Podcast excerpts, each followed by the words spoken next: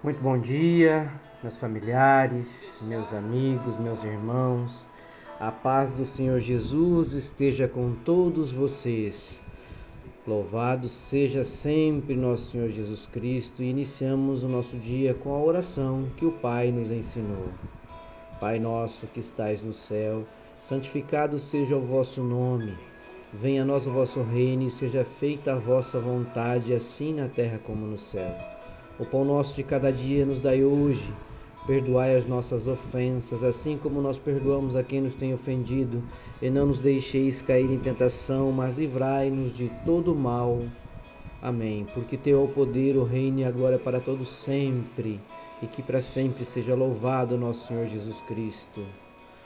Meus irmãos, a nossa leitura de hoje está na carta de Paulo aos Efésios, lá no capítulo 2, versículos 4 e 5.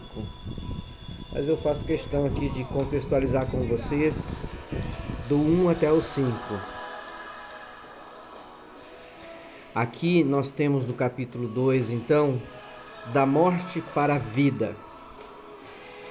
Antigamente, por terem desobedecido a Deus e por terem cometido pecados, vocês estavam espiritualmente mortos Naquele tempo, vocês seguiam o mau caminho, o caminho deste mundo, e faziam a vontade daquele que governa os poderes espirituais do espaço. O espírito que agora controla os que desobedecem a Deus.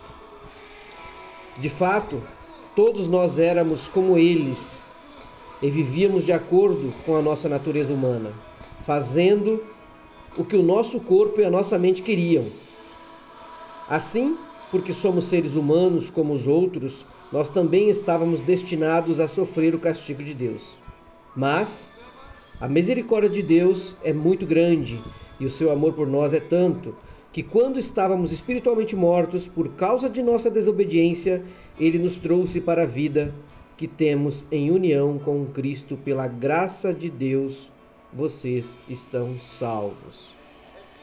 Meus irmãos, a meditação de hoje ela traz para nós uma reflexão sobre o que é estar morto diante de Deus. É, e a palavra aqui está dizendo com muita ênfase que nós seguimos um outro anjo que não é mais um anjo do Senhor, porque o anjo que hoje é o anjo do mal, e que vive nos tentando e que vive tentando com que a gente faça coisas erradas, que a gente viva no mundo, no mundo é, é, de ilusões, no mundo de bem material, no mundo de traição, no mundo de perjúrio. Ele já foi um anjo de Deus e ele se rebelou. E é ele que fica nos tentando a cada momento a desviarmos da fé e da busca pelo nosso Senhor Jesus Cristo. Ou seja, ele nos tenta deixar mortos, ele tenta nos matar diante da espiritualidade, diante da fé em Deus, diante da vivência da palavra de Deus, diante de sermos corretos, honestos e merecedores do nosso descanso ao lado do Senhor Jesus Cristo, de deixarmos um legado positivo aqui nessa passagem. Então, meus irmãos, Eis o grande mistério, eis a grande obra de Jesus Cristo, nosso Senhor e Salvador. O direito à vida eterna, vida plena e abundante, vida para quem estava morto e agora pode ter a alegria de ter uma nova vida juntamente com Cristo. Então, é o momento de se arrepender e de viver em Cristo, de revivermos em Cristo. Muitas vezes nós esquecemos que nós somos salvos através da morte dele, de que a graça de Deus só só só chegou a nós pela sua misericórdia, pelo por Cristo ter morrido por nós. Diante de tudo isso, nós temos que erguer as mãos para o céu, louvar a Deus, que sejamos merecedores do amor do Pai. Vamos nos alegrar, nos colocar diante do Pai com os olhos voltados a Deus e deixar um pouco de lado a dureza da vida. Vamos olhar para as coisas que, que nos aguardam na vida eterna e vamos viver a espiritualidade, agradecendo todos os dias. Pai, obrigado pela salvação, porque eu entendo que se não fosse através de Jesus eu jamais teria acesso à vida eterna. Obrigado pelo seu amor derramado sobre mim, sobre a minha vida, sobre a minha família. Ajuda-me a entender e lembrar que cada momento que o dom da salvação está em você, está na palavra do Senhor Jesus, está na bênção do Senhor. Este é o nosso caminho e a nossa salvação. É maior do que qualquer outra necessidade, é maior do que qualquer outro dom.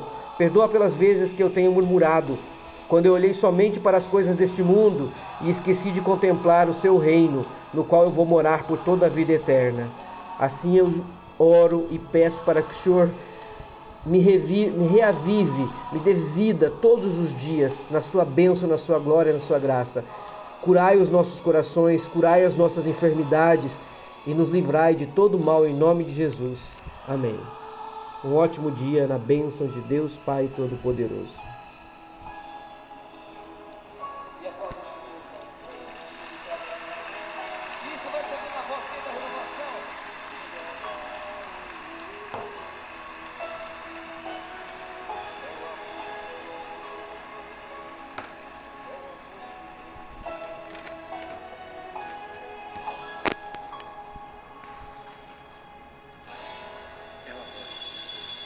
Tá aí.